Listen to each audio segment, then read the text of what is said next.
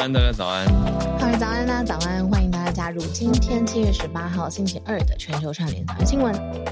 这个这个是一个有趣的题目，呃，希望不要变引战。就是呢，前几个礼拜我在上上周吧，在化妆的时候，嗯，跟化妆师在聊，就聊到歌手，嗯，因为化妆师都会放音乐嘛，嗯。嗯，就就好像放到怀特音乐，我就说，哎、欸，很喜欢怀特什么什么，然后他就说，对，是不是就很喜欢？可是化妆师年纪比我们大一些，嗯，那他就说他很喜欢怀特，然后我们就在聊说，嗯，年轻世代的新新一代歌手，大家喜欢谁啊？接受度啊，如何如何？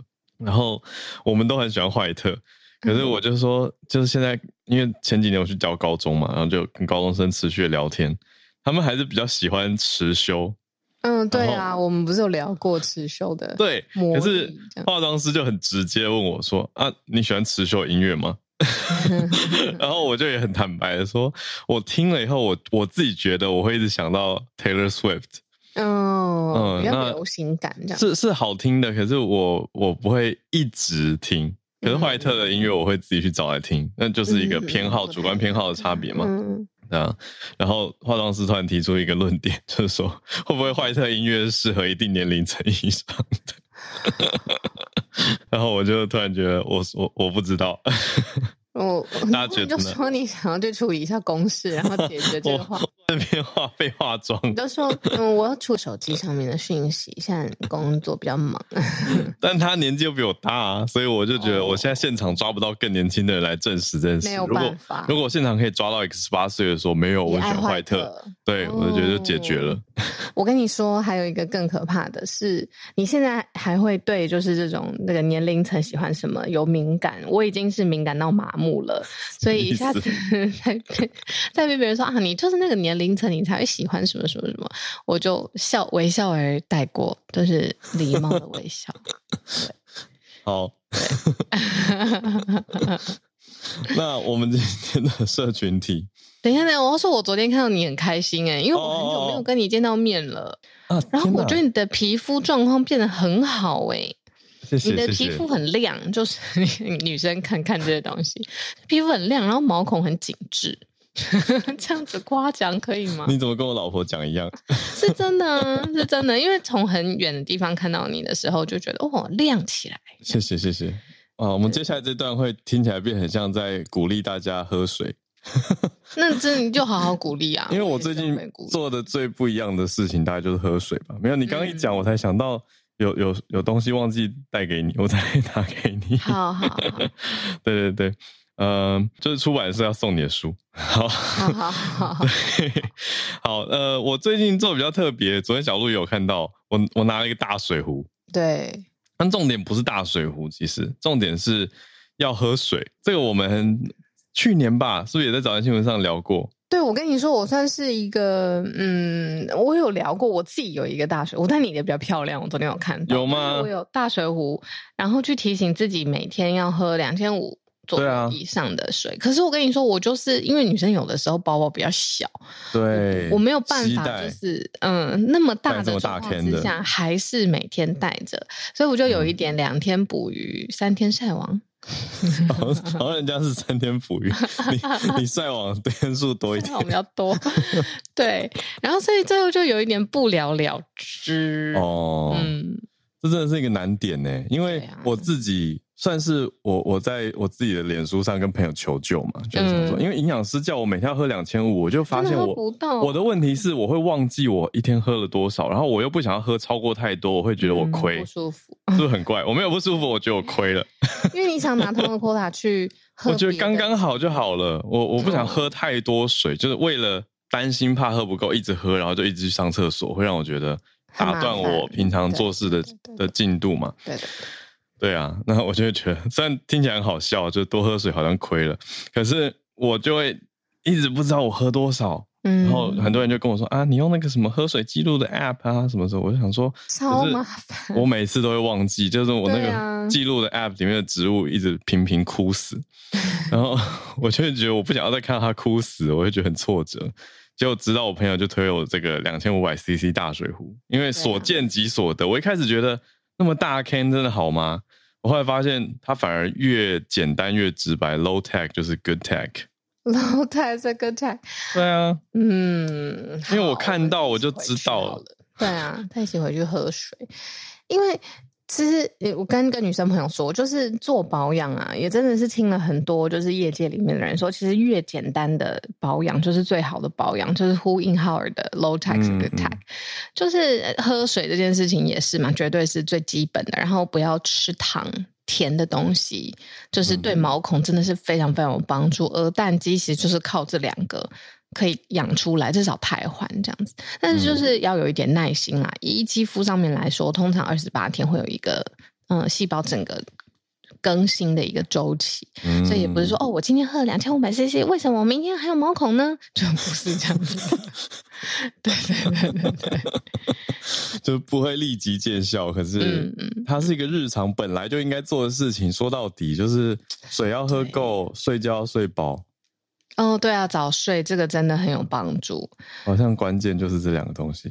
可是我每次我脑袋我都会自己骗自己，这真的很不好，就是好像在自己跟自己打架，然后自己在跟自己作弊。就是我会说，哼，无糖的茶一定也是这个两千五百 CC 里面的。哦，我泡一个无糖的伯爵，呃，如果红茶什么的。嗯嗯嗯。可是好像不能这样子算，对不对？我其实不确定，因为太多说法了。有人说什么咖啡跟茶，你要再补多少多少的水啊什么？可是我觉得那不一样啊，因为就是一些生活乐趣啊。你喝一点喝一点茶，给大家的心情跟感受是很不一样的。因为也有很多人在我询问水壶的时候，或者喝水怎么喝到的时候，很多人会建议说什么啊，水太无聊，你可以加柠檬啊。我是我觉得每个人的问题点不一样，像我就不会觉得喝水无聊，因为。我装了这一罐大罐以后，我就会觉得啊，我都看得到，所以我每次多喝，我就快要达标，我就很开心。它对我来说已经是一个游戏化的过程。对，可是完全有没有？对，有 gamify 有游戏化，但我完全觉得可以理解那个包包装不下，因为我这个水壶自从开始用以后，走出去常被搭讪，因为大家会很好奇，就是这个。没有，人家只是想要搭讪你，但是水壶给他们了一个 gimmick，就是一个一个切口。我真的觉得真的是这样吗？太怪了，因为我家楼下的阿姨从来平常不会跟我讲话，嗯，所以我那天提了这个下去，她就大讲，我就想说，到底发生什么事啊？他们就在那边说什么这个那叫大抠，然后什么 呃会不会很重啊什么的，在那边聊，连去餐厅都被问呢、欸，我就觉得到底发生什么事？那我觉得就是看你想要被搭讪还是想要变健康，我觉得都可以。就是 怎么很像？对啊，怎么很像在夜配这个水壶？没有，我不会不会告诉大家哪一个，因为太多选项了，大家自己去找自己喜欢的比较重要。对啊，真的是可以长久带下去的啦。对啊，希望我现在才开始几天而已，我觉得是好是好玩的。好，好，好，对，可是就的确有人反映说啊，真的太大啊，不方便什么。我觉得还是看每个人的习惯了。可不可以以后发明一种什么，一个一个早上起来吃一定，我一天的身体补水量就已经完全完成了这种高科技？我觉得有可能呢、欸。我在瑞典看，在超商有买了一个很特别的，可是我看他写德国来的，嗯、他就写一一罐瓶装饮料，但是他封面写 "This is your food"。哦，我我我这个对不起对不起，还好，但是写 "This is your food"，他就号称说这一瓶你喝完就是一餐。我想说，嗯，那那就看它营养素啊什么什么，然后喝我就买了，喝起来就很像那种巧克力饮料的味道，真的是蛮有饱足感的啦。哦，OK OK，就类似你说的，它就等于是它没有到那么夸张一个胶囊，可是它就是一瓶喝下去就是一餐的意思。OK，好。我觉得很忙的时候可以啊，可是我大想大吃犒赏自己的时候，我就是想要那种饱足口腹之欲，或者是比如说跟庆祝啊，嗯、跟团队在一起什么。我就不会发给团队一瓶这个说这个 your food 不行呢、欸，不行，隔天大家会离职。对啊，我要重新在市场上面找 partner 了，不行不行不行，太好笑。好了，今天的开头很很生活，很参与，就是这些东西小事情，对啊，对对对，好，嗯，那我们来整理今天的几个国际新闻大题目。好，从生活小事再转到大题目，都非常非常的重要啊。那今天的大题目蛮多是延续这阵子的几个关键议题的，特别第一题哦。第一题讲到的是俄罗斯这边的情况。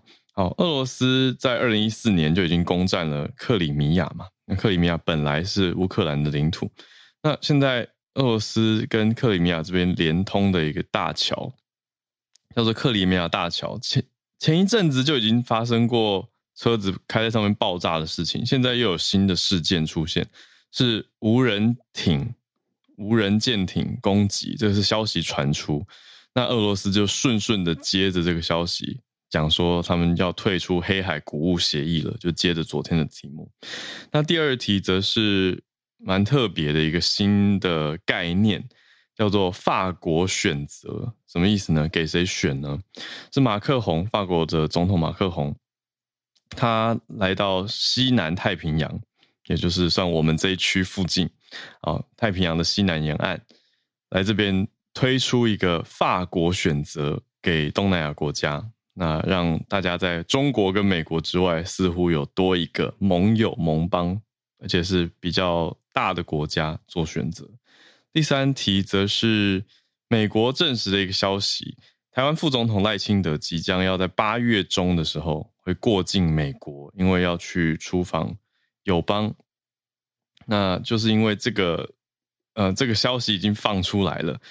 呃，所以美国也提早算是有一个预防性的发言嘛。美国这边提醒说，中共不要挑衅。嗯，等一下再多讲一些细节。那最后则是一个相对轻松的题目，是关于飞航航空业，机上的乘客暴走事件激增，怎么听起来有点让大家担忧，有点可怕。就是你说旅游潮是不是回来了？可是飞机上的乘客。有没有变得比以前更激动呢？还是只是回来了而已？航空公司表示不堪其扰。我们等一下来看。那先从克里米亚大桥的攻击事件开始讲起了。嗯，我们昨天在讲到这一题的题目的时候，有讲到一个黑海谷物协议。我们再多多讲一下这个里面的内容。就是其实以世界上面全球的谷物来说，乌克兰跟俄罗斯其实都是重要的出口国。以乌克兰来说，就是在这一次呃黑海谷物协议的保障之下，就是说战争的时候，乌克兰还是可以顺利出口的，像是玉米啊、小麦。还有其他的谷物，已经有三千三百万公吨了，就是从乌克兰出口向世界各地。那这个黑海谷物协议呢，就是保障在战争的期间，俄罗斯它不会对于这些船只或者是出海、出海跟出口的港口进行封锁，就是要确保这些出口的安全。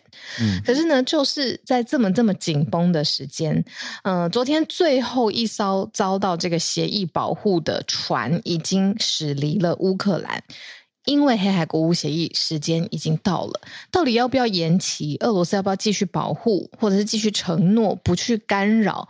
嗯、这些出口的进度，俄罗斯一直没有嗯、明确的表态嘛。当初促成这个协议的是土耳其，那可能在多方的斡旋之下，也得不到俄罗斯的嗯、正面的肯定或是回复。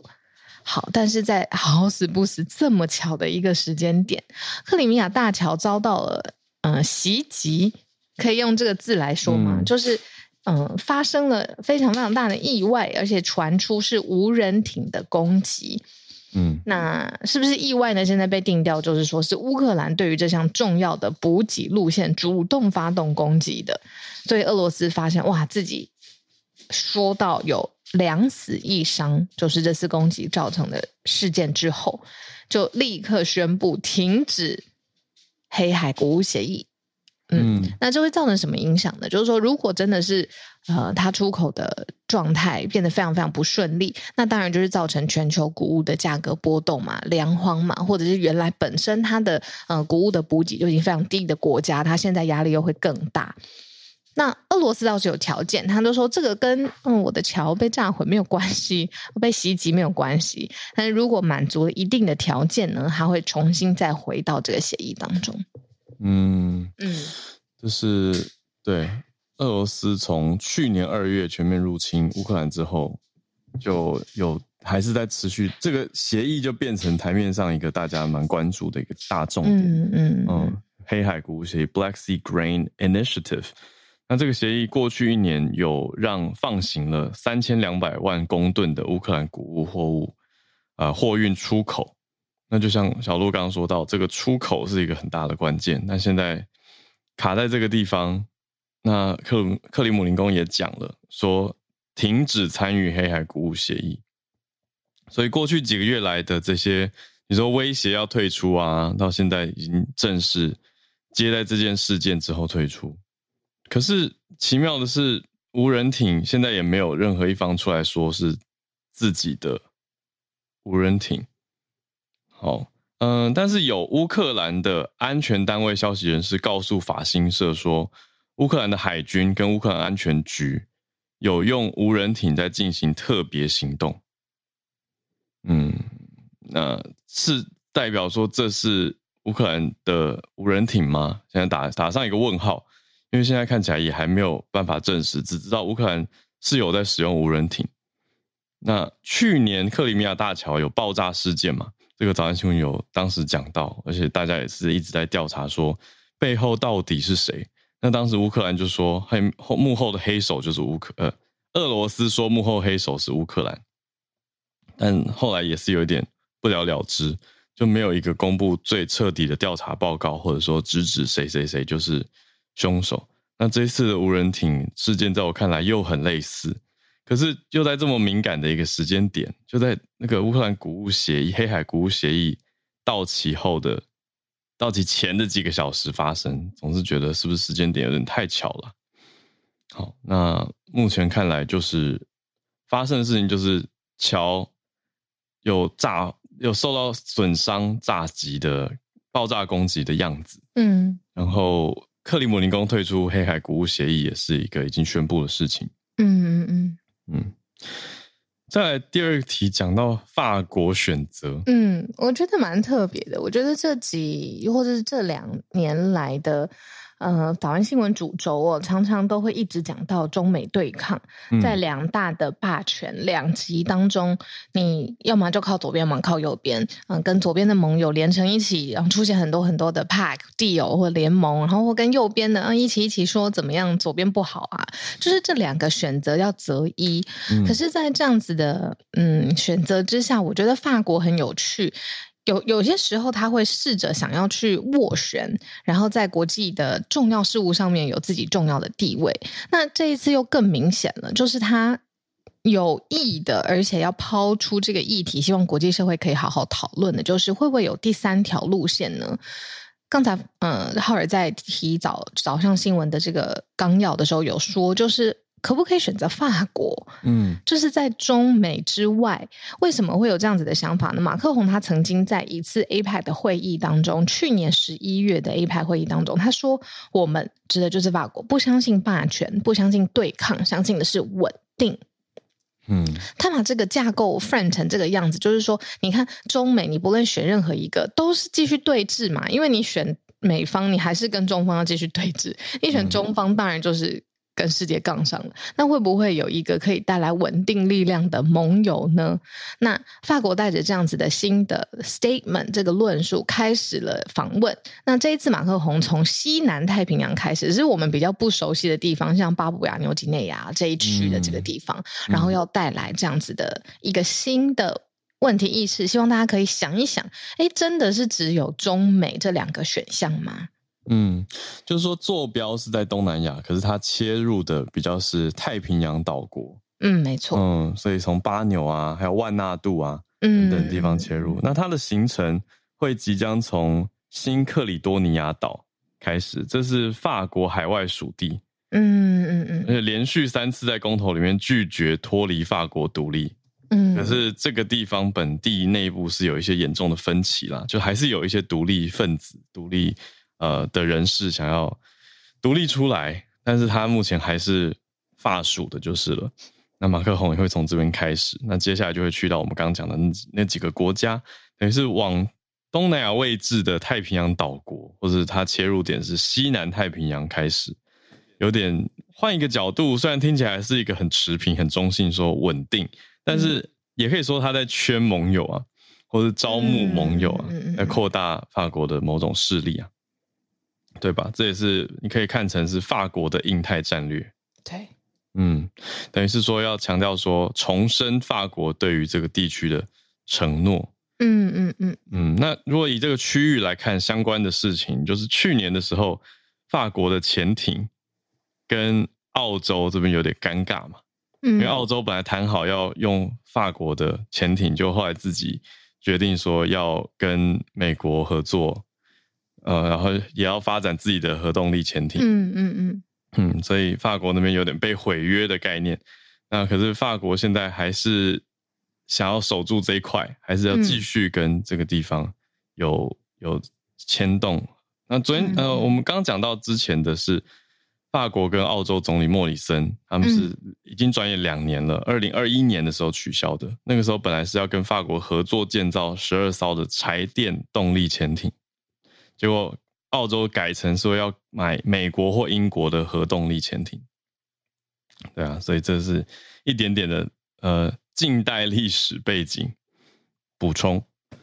对，重点是嗯。那你觉得这个新的选项，不论法国他是想要拉盟友，嗯、还是真的他就是想要提供一个第三条路线？你觉得大家的接受程度会怎么样？因为有些时候真的思考会很 caught up 在一个嗯很固定的，比如说啊中美就一定得选一个，可是。或者是会不会有世界上一群国家也觉得没有这么严重？我把我自己的事情先顾好，我也不需要在国际上面先选。你看，选法国也是一种选呢、欸，嗯，对不对？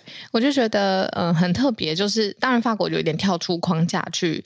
嗯，想要做这样的事情，然后，但是我不知道在现在也算后疫情嘛，还在有一些震荡啊，还有一些很未知的，你看战争的后续的影响都还在持续发酵当中。嗯，要怎么选？选什么新路线？对啊，我不知道他成功路线怎么样。好问题，因为他这次访的真的是蛮有历史性的。那除了他去法属的岛，这个不特别，不那么特别啦。之外呢，他去万纳度啊，去巴纽啊，其实这些都蛮特别的，因为这些都是过往历任法国总统没有去过这些非法属的岛屿。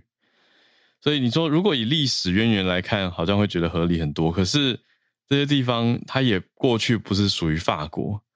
那如果他真的走向了一个法国选择或法国路线，那真的会是一条新的路。可是我想，中美也不会 停止他们的脚步啦。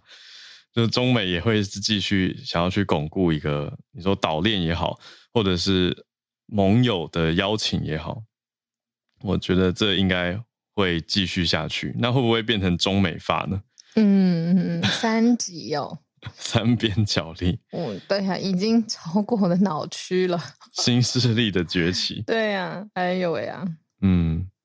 我们就再继续看吧。毕竟法国的军事工业本来其实就蛮有名的，才会有刚刚讲到跟澳洲的这个你说争议或者是协定的事件嘛。嗯嗯嗯嗯，对啊，也让我想到很久以前的拉法夜舰。哦，真的好久了，也是法国的、啊。可以讲吗？等一下，嗯，我觉得可以，因为事情已经过了非常非常久了嘛。嗯，我跟你讲，我小的时候算是第一次跟嗯、呃、这么重大的时事，嗯，而且感觉到亲身的关联，就是拉法夜店的主角的遗孀是我妈妈的好朋友。哇，嗯，然后是那种长期从小就一起长大，然后一起。上学一起出社会那么久的好朋友，嗯、所以我在整个事件结束之后，我妈妈有带着我去探访这位阿姨。嗯，然后那个时候她，因为阿姨在我的心目中都是一个天使般的存在。拜托，我在家里不能吃的所有东西，到阿姨家我就暴吃巧克力、洋芋片，就是各种爱。你知道，就是你小时候 都是很宠你、哦，对反差。那那一次我去看到阿姨就。完全震惊，因为他变成一个没有颜色的人，然后他穿着丧服，就、嗯、是黑色的。然后他看到我妈妈的时候，就是都没有讲话。她们是闺蜜，就是一直讲话，不是叽叽喳喳那种。嗯、然后看到她，就是只是在侧着眼流眼泪。然后我在我小时候的时候，我看我觉得这个反差太大了，我就问我妈妈说：“嗯、这到底是什么事情？”那是我第一次。就是解释性新闻有没有？嗯，这个报纸上面看到拉法叶舰的这个关键字，嗯、我妈妈才从头跟我讲。讲完了，当然我也不是听得很懂，毕竟这件事情真的很复杂。但是 真的很复杂，到现在是不是都很复杂？嗯，对。但是我就记得，就是其实新闻事件不是我在电视上或者是报纸上面看到那些关键字啊，军售啊，谁怎么样怎么样，是活生生的一个这么宠我的阿姨变没有颜色，她真的没有颜色，他的脸、眼睛、身体都没有颜色。嗯，然后再再再处理这件事，那我到现在印象都非常非常深了。嗯，不知道为什么分享可以吧？因为已经很久了。可以了。这就是对、啊、一个延伸嘛，就是讲到法国跟世界各地军武相关的一些连结，可以到这么的民间，这么的深入。其实国际新闻本来就的确是如此啊，只是常常我们抱着抱着会觉得啊，好像很遥远一样。那讲到遥远、遥远或者是接近，我们第三题又很接近了。蛮接近的，蛮接近的，超近。赖清德副总统呢，已经确认八月份要出访我们的友邦巴拉圭了。嗯，那巴拉圭的时候，不是巴拉圭的时候，出访的时候会过境美国。嗯、那这件事情呢，消息是由美国国务卿布林肯来证实的。嗯、证实的时候，他也同时讲到，就是。北京，你不要跳脚了啦！就是这个副总统过境哦，其实过去台湾已经很多次的先例了。你北京不要趁这个时候再来故意挑衅。美方的立场呢，就是要维持台海的和平跟稳定。那这一次，呃，美国国务院发言人他有做一个新闻上面的呃指示，就是说，呃，这一次依照行程所有的决定，是以安全、舒适、便利、尊严等原则。过境就是过境，不是访问，这是一个非官方的活动。嗯，但很有趣的是处理的小细节，因为国务院这位发言人他用不具名的方式哦来回应媒体的采访。为什么不具名呢？对啊，对不对？能够讲，能够讲，一般都会具名，对啊，而且都已经是发言者了，蛮特别。嗯，那也讲一下赖清德副总统这一次的出访目的是什么？嗯，八月十五号会是巴拉圭总统当选人潘尼亚他的就职典礼。那过往台湾这边出访到中美洲或者是拉丁美洲、中南美，通常都会在美国过境啦，因为飞行时间很长嘛，所以中间停留下来会让大家觉得合情合理。那有趣的是，布林肯他的回应上，因为媒体在问了嘛。他就还做出了一个统计数字哦，说台湾过去这几十年间，副总统过境美国的经历有十次，那这一次会是预计第十一次，那算起来是赖副总统第二次过境美国。那他强调的重点是中国没有理由借故挑衅，对啊。可是我们刚刚早上在选题也跟制作人在讨论说，这一题会不会太早？因为现在才七月下旬。还不到，现在七月中旬，可是美国已经预防性的在讲一个月以后的事情了。哦，那中国外交部已经有回应了啦。中国回应就非常的制式，哦，就是说坚决反对台独分子以任何名义、任何理由窜美。最近很喜欢用“窜”，就是窜逃的“窜”，窜美，会坚决采用有力措施捍卫国家主权跟领土完整。啊，就是很很制式的一个回应，但。各方在看的比较特别是说，嗯，美国哎，这次很早就证实确认，就是知情嘛，本来就知道，可是也没有要特别把它放大，那甚至提醒中国说，美国的一中政策没有改变，不要过度反应。那相关的整理的话，就是除了赖清德之外，台湾这边选举也快到了嘛，那我们可以看到的是，预计国民党总统候选人。侯友谊今年秋天的时候会访问美国。嗯嗯嗯嗯，不行，我觉得我会失言，先不 先不回应。好好，就这样。总之，消息面就是如此。嗯，这就是美国也已经呃那个不具名的发言人透露的哦。刚刚侯友谊秋天会去美国这件事，所以可能是因为这样，所以不具名吧，就是怕牵动到。对啊，牵动到敏感的神经。那当然，他也是讲了很公平，就是说要强调说，美国要不偏不倚，不偏袒任何的参选人政党，嗯，等等等，我们就看吧。这有点像预告题，就看八月到时候的一些各方消息如何。嗯嗯嗯嗯。好，来到我们今天比较轻松的第四题。好，这个第四题呢，就是说在疫情的时候，大家都没有办法出国嘛，对不对？所以有些人觉得很闷。嗯、那终于国境大开，各个国家、世界上面现在可以互通有无的同时，有一点可能有一点报复性的想要出游的心态，造成了今年的航空公司载运的人次四十几亿次，已经是到了历史年来就是最高峰了。那这么多人当中呢，就出现了一个特别的事件，现在呢，事件。频率是往上飙，就是 机上暴走。嗯、对，这个 有一个专有名词叫乘客失序，是 就是乘客失去秩序。嗯，乘客失序事件就是用 IATA，呃，这个国际航空运输协会他们的计算统计来说啊，他们会用乘客失序来来算。嗯，失去像是，比如说我在飞机上面喝醉了，对，然后大吵，或者是我跟其他的乘客发生比较严重的冲突啊，或者是比较粗鲁的言语啊，甚至是最后攀升成暴力事件，这些都算。然后呢，现在就是真的是我很酸的讲，就是拜社群网络之赐。你看这种东西，只要拍成影片上去，一定很多人会看。因为他会觉得、啊、哇，好精彩哦！你看那飞机上竟然打起来嘞，这种 就是看热闹的。对，这种就是，然后反而难免，嗯嗯，我想想看，就是有一点像是说这两个，你看大家又很想出去玩，所以大家很多人，然后很多人的时候，这种事情就发生的比较频繁，再加上社群网络推波助澜，所以依然说这种、嗯、刚才浩尔说的这个乘客失序事件在飞机上面变得激增，然后。你看人数已经是历年来最多了，然后现在这个现象大家要特别小心。对啊，就比例变高，大家变疯了。就是 本来是每八百，这个几率大家听一下，就你搭八百多班机只会遇到一个。以前啊、呃，疫情前，呃，疫情刚爆发的时候，二零二一年，可是到去年的统计变成每搭五百六十八班航班就会遇到一一个。那那当然，你说一般人。搭飞机的次数可能没有那么多，可是这个是我想空服员会很有感的一个题目啊，对对对啊。可是我是觉得，就回应你刚刚说的，在不伤害别人的前提，也不伤害自己的前提之下，我觉得现在的社会真的太值得人疯掉了。你看 疫情，然后你看战争，就是这 哦，你说太多，此时不疯，更待何时？不要不要鼓励。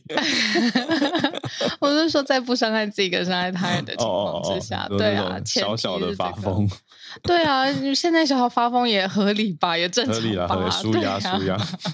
对啊，可是我们这边讲的乘客思绪都是会影响到别人的发疯，不行不行不行。比如说什么，不管怎么样，就是坚决的不绑安全带，这真的蛮发疯的。还有什么不遵守行李限制，这个很烦呢，会影响到别人啊。对，这个会影响到别人。嗯，对啊，还有在飞机上喝自己带的酒。这个蛮怪的，这个真的有点疯，但我喜欢，不行了，错误，错误。还有什么机舱或厕所里面抽烟或抽电子烟？这个完全，哦，不能说完全，完全对啦，可以想，可以想见，嗯，可以想见，但当然就是要尽量避免嘛。就明明那个 logo 都放那么大在那边，嗯，对啊，所以，嗯，有点像我会想到借酒装疯这件事情。哦，懂懂懂，就是应、嗯、应该还是可以控制，虽然也许会有人不舒服，可是有有一些人就是借着酒精，然后就说、嗯、啊自己完全失忆了什么，那隔天起来失忆可能是真的，可是他当下应该都还是有意识在讲话的，当下是可以的。对啊，我就觉得各位成年人了，大家为自己负责好吗？还有就是肺安吧，因为你影响到，嗯，就是说。其他乘客的情绪，对不起，我不知道为什么卡住。其他乘客的情绪也是一回事情。然后，如果真的是有比较大规模暴力的事件的话，那当然相关的安全也会有相关的疑虑嘛。这都是很特别要注意的事。可能本来在聊天室当中就说要禁止迷惑行为，这就是了。迷惑行为，对，对，这就是用日文讲的迷惑行为就是这种，就会让大家觉得到底发生什么事，为什么会这样，让人不能理解的事情，就是日文讲的那个迷惑行为。真的很怪，对。那标题下的是机上暴走事件激增，那这种失序啊、暴走、很屡劝不听的，都都不好了。所以，母汤母汤，大家不要这样。好，那我们今天的盘点到这边差不多，准备要进全球串联的时间。没错。嗯，然后哎，我忘记有没有跟团队说，明天早上就是我很早，那我八点就开始工作了，嗯、所以我明天不会在早安新闻，那我就听众，然后星期四我就可以顺利的归队，这样子。明天礼拜三嘛，对吧？对对，嗯，明天很早很早，在课题大楼附近，如果大家 经过，我觉得会有听友可能参加到。每次都会有，然后就会在社团回报。对，小鹿见面活动。好，我看到翠翠还有 Bernard 也都分别上来，跟翠翠连线。早安，好，早安，小鹿，早安，小鹿，明天工作辛苦了，谢谢，谢谢翠翠。好，那我也想要参加那个就是见面会。好，嗯，也是一个算是气候类的新闻，一个就是。先提醒来日本玩的听友，就这一周基本上因为受到太平洋高压气候的影响，日本政府那边有发出了就是高温的警报，包括像东京可能今天也会高达三十七度。那日本目前最高的高温，目前记录是在群马县的桐生市。已经高达三十九点七度，所以其实这几天，其实这几天已经变得非常的热。那光是在东京一天内就有一百多个人中暑，只是接下来会越来越热，所以也提醒一下，就是来日本玩的听友们，记得水，反正那个自动贩卖机随处都有，就是想到的话就买个水来喝一下，要注意一下。好，那另外一个比较严重的新闻是，其实我们好像应该是上周嘛，有提到那个九州的大雨。可是其实啊，最近就是大家更关心的是，在秋田县那边也是受到那个日本海那一侧的锋面影响，所以它持续照嗯降雨，然后造成秋田县它已经嗯降下破纪录的大雨，而且因为它其其实那边也是比较属于平地，还有就是因为它太高，就是在短时间内太大量的降雨之下。导致于那个所谓的排水孔，他们没有办法顺利的把水排出，所以日本就有造成非常啊，就秋田县那边有非常严重的灾害。那呃，目前的话呢，呃，据新闻说，大概就是有大概好几万人，就是他们已经有发出避难警报，因为甚至还有那个土石流的灾害嘛。所以目前呢，还有包括新海新干线在秋田的部分也已经全面停驶。嗯，而且再加上接下来，虽然说这是上礼拜的事情，可是这个礼拜可能又会再迎来下一波的大雨，所以其实目前秋田县的灾害可能会越来越严重，所以也是大家蛮关心的。另外就是因为，呃，我为什么会这么关心？是因为其实，在秋田县也有非常非常多有名的酒造，像可能喜欢清酒的可能会知道，像是雪之美人或是新镇。尤其是像雪之美人，他们就是那个水淹到大概是五十公分左右，可是那个酒造里面就是受到蛮大的，就是怎么样被害。那虽然说酒已经酿完了，可是可能因为那个。那个泥土的关系，所以整个酒糟它变得有一点脏，所以就等于是说它的墙壁可能全部都要翻新。那索性就是，嗯，大家还蛮团结的啊，就是说大家是彼此，其他的酒糟就过来，就是把他们清理，或者是一些，嗯。怎么讲？粉丝或者是一些餐饮店的人有过来帮忙去收拾。嗯、那甚至是因为其实现在面临大水，就变成说是断水的情况。所以除了嗯，蛮多酒造，因为他们有自己的地下水嘛，他们有开放给一般民众说，哎，你可以过来这边，就是取一些水做生活，呃，就是。不要喝，就拿来，比如说做一些洗菜啊，或是冲马桶啊，或是洗澡用水这样子。那有一些温泉，他们有开放说，哦，你们可以来这边洗澡，因为断水嘛，没有办法洗澡。嗯、对啊，所以嗯，我觉得刚好最近吧，就是今年，其实日本像这样子，你。嗯的大雨灾害其实蛮多的，那当然是跟像之前省内有讲一些气候变迁、气候变化有非常大的影响。嗯，所以接下来可能因为现在是七月嘛，那八月、九月又有台风，所以其实我还蛮担心接下来日本的情况的。嗯、那也是提醒一下听友，嗯，来之前或是今你们来日本之后，如果有要出门的话，还是看一下天气预报会比较好。嗯，嗯，嗯，那以上是我的分享，谢谢。谢谢翠翠。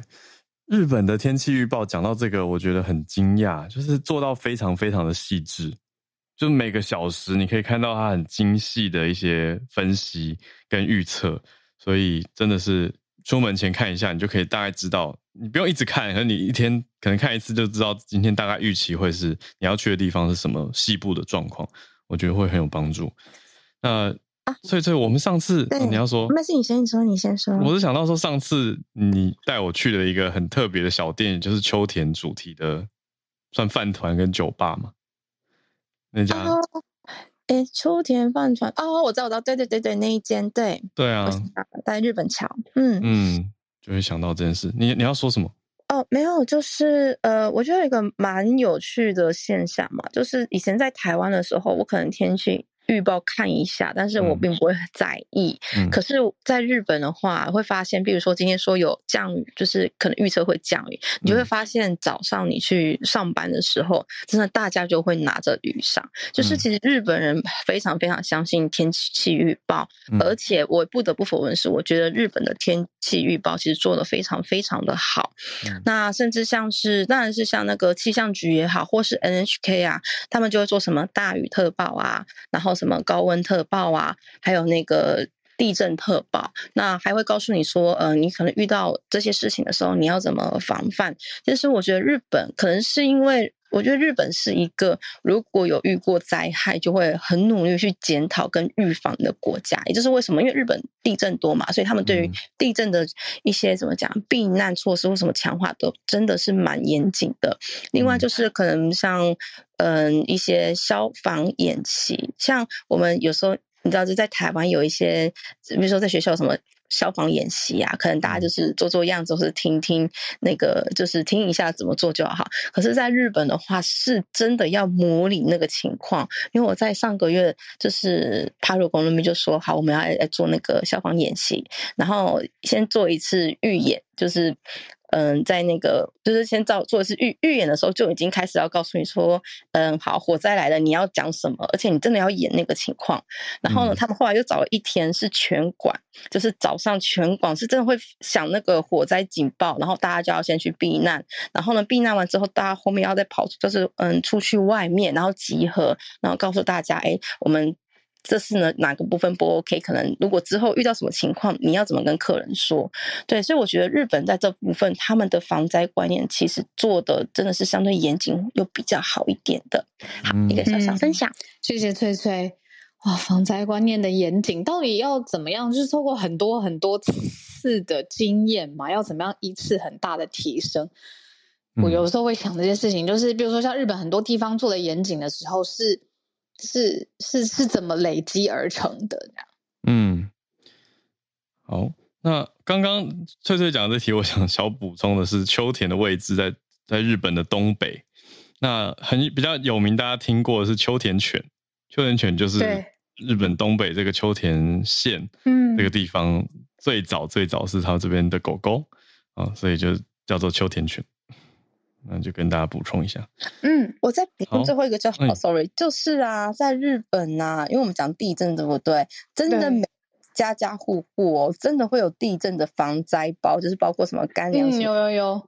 对，然后而且是我我遇到我去过我朋友家都有，包括我以前跟室友呃前室友合住也是，而且在日网网络上真的可以买到，而且还会定时提醒你要更换里面的东西。我觉得日本这点真的做的蛮好的。嗯嗯，谢谢翠翠。好，那我们再继续连线，来跟我们的听友 Bernard 连线。Bernard 早安，早安，各位早安，早早安。就我先补充一下，因为这一次除了日本的大雨之外，其实我今天看到韩联社的报道，哎，在韩国那边其实也有很大的影响。然后这一次的韩国的。暴雨呢，其实农作物那边已经有大概两点七万的公顷已经受到灾害了。然后这一次的话，很遗憾的，这有已经有相对已经有大概四十多人因为这一次的暴雨就死亡，还有另外一些有受伤啊或是失踪的个案这样子。所以这个大雨真的是影响很多，不管在日本，其实很多地方就是大家很多的天然灾害，这大家真的要非常的小心，大家要保重。好，我今天要分享的就是这一次呢，我分享的是在菲律宾的之前政府的官方呢，就是出了一个旅游的宣传片，然后他们的活动呢，他们就叫 Love the Philippines，就是爱上菲律宾的影片。然后他们呢就请了一个制作公司，然后制作公司呢就帮忙去制作这个影片。PO 上去之后呢，就发现说里面的影片呢有很多的地方啊，其实不是在菲律宾出现的。比方说，它影片里面有很多的景色，因为 PO 上去之后，就有有一些网民呢就发现说，它有至少有一些影片是来自素材的网站上面发出来的，它不是菲律宾影片。里面有包括了印尼的水稻田，然后有阿联酋的沙丘。然后有瑞士的飞机降落，还有泰国的渔夫撒网等等等，别国的风景。对，别国的风景在政府的官方影片上面发生。其实盗用图片啊，或者是有时候我们就是用外国的图片，其实很很常。比方说。学生，我看到很多学生很常用影片，但是在商业或是那种学生影片还可以接受，但是在官方层面的话，真的是很很很少见的一件事情。然后这一次呢，其实被发现之后呢，这官方啊就马上下架了这个影片，然后就展开了调查。但是这一次呢，因为从疫情之后啊，菲律宾的就是开始推广那个旅游观光，因为他们的旅游业其实，在菲律宾来讲是其实一个是蛮重要的，是呃重重要的旅产业。然后这一其实呢，这个这一次的菲律宾呢，后疫情之后，他们的观光的状态其实还是不比从前，因为。大家可能想要去阳光与海滩的时候，可能会想到菲律宾，但是有很多其他的选择。当然，当然是大家可能会去到马来西亚啊，或者去到印尼啊，或者是去到泰国等等的。因为其实，在菲律宾来讲的话，其实有很多潜水的资源，或是白沙滩是。还没开发的，或是有一些很，其实另外还有很多地方，其实因为他们的基础建设其实很差，还有去菲律宾的那些诶观光地的话，其实成本比较高，让大家都会去到选项说比较去一些成本比较划算也比较容易到的地方，就是刚刚提到的其他的东南亚的国家，然后他们自己的旅游的数据呢也显示说，上一年的菲律宾的旅客人数呢是二百七十万人，比二零一九年疫情前的时候。还是降了六十八个 percent，所以就是看到这个旅游业、嗯、旅游业的这个恢复的进度真的是比别人慢很多。所以那个时候菲律宾、嗯、他们就用了花了九十万美元，就请了一个地，就是请了本地的广告公司去做这个影片。嗯，殊不知这个影片呢变成另外一种，变成是一个公关的灾难。但是。嗯但是那个广告公司说，菲律宾的旅游部也表示说，这一次的宣传片其实没有用到公帑，没有用到公共的经费。然后他们呢推出之前呢，政府呢也跟。广告公司确认了好几次，说素材啊是不是原创或是符合版权的？广告公司又说是有保证说没有的，但是后面呢发现呢，其实有很多的刚刚被发现到的很多的那种盗用影片啊，或是用的别国的地方啊等等等之类的。所以这一次的这个前后不一，有很多的矛盾出现的时候，这个就是让大家就觉得说，嗯，这个公关的灾难呢，会引起了这个。里外不一的是那个沟通的问题呢？哎，还是有其他等等等很潜在的一些犯罪的行为或是什么因素呢？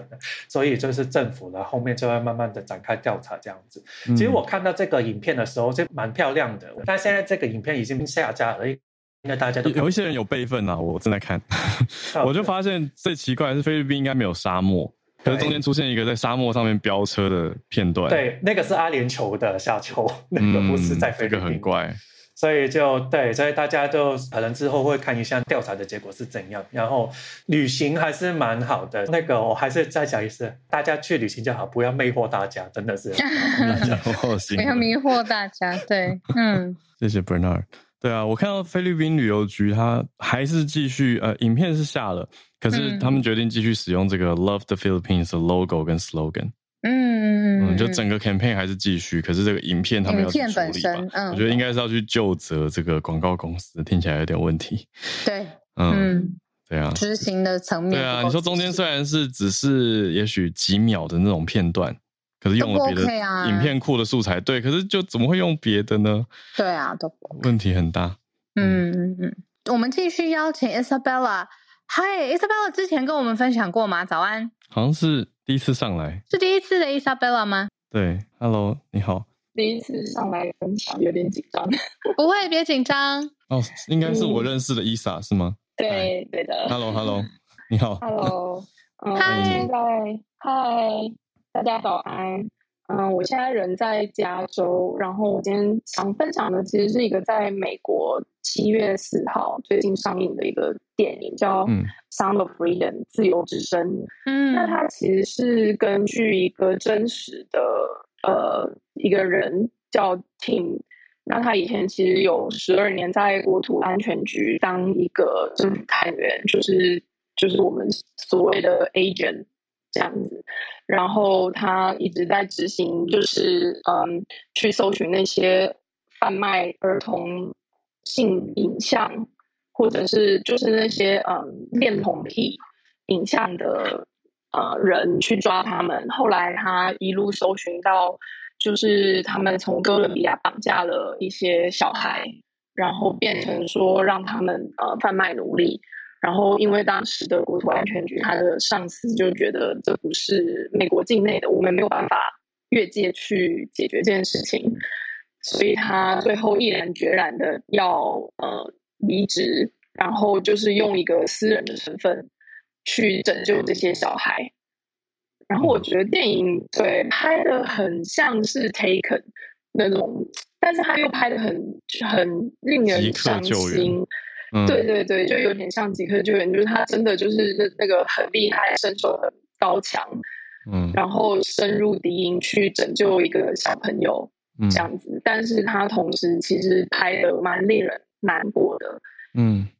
嗯，因为就是在看电影的途中，其实你会听到就是大家的抽泣声，嗯，然后电影结束之后，其实是全场鼓掌的，嗯。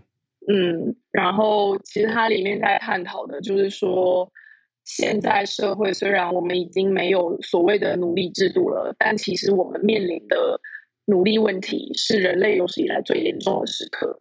嗯嗯，然后还有就是因为嗯，就是小孩的这种贩卖已经超越了军火的那个呃贩卖，然后快要超越人品。的获利了，嗯，因为你可以卖一个小孩十次，每天卖十次，然后卖十年，可是，一包古柯碱你只能卖一次。哦，对，这是在电影里面提到的话，嗯，就让人蛮震惊的。嗯，对。然后帮当别人问他说：“为什么你要就是去做这件事情？因为真的很困难嘛。”嗯，他就回答说：“God's children is not for sale。”嗯，就是上帝的孩子不是买卖品。嗯嗯，对。然后我觉得蛮，就是蛮可惜的是，它是一个比较小的发行商，所以我看台湾好像台湾没有上映。对，嗯，对。然后其实还有一些 background 的 story 是，嗯，他们这部电影在八年前就拍完了啊。可是因为版权的问题，就是说原本的发行商被迪士尼买走了，嗯，然后迪士尼就不知道什么原因，反正就是拒绝放映这部电影，嗯，他就拒绝发行，嗯，然后他们还去打官司，然后打了五年六年才把这个版权又拿回来，哦，然后今年才在七月四号的时候上映，嗯，我觉得如果在就是有。上映的国家像美国的话，蛮值得去看的一部电影。嗯嗯嗯，对，听起来是唤醒了这个关于 modern day slavery 或者是 human trafficking，就是人儿童人口贩运的一个很大的意问题意识啊。对，谢谢伊莎的分享。哎，谢谢今天第一次上来，耶，很欢迎。就是第一次上来，所有的朋友都不用紧张啦。对啊，对啊，而且我刚刚还真的是找不到麦克风，理解理解。我到现在有的时候也找不到麦克风。谢谢伊莎，可以再多来跟我们分享。嗯，好的，谢谢你。好，我我刚才看伊莎大头照的猫咪，就觉得好像有点眼熟。哦，对，没有认出。他把他自己的手脚坐在自己身体下面嘛？这叫母鸡蹲。对，对，好可爱呀、啊。OK，好，谢谢伊莎。那今天我们串联就到这边告一段落了，谢谢翠翠、Bernard，、嗯、还有第一次上来跟我们分享的新朋友 Isabella，是浩尔的好朋友。那我们今天就结束早安新闻，然后明天浩尔独挑大梁，周四我再跟大家见面。好，那我们就明天继续保持串联，还有这个礼拜接下来的每一天，我们就祝大家有个美好的周二，明天见啦，大家拜拜，那拜拜。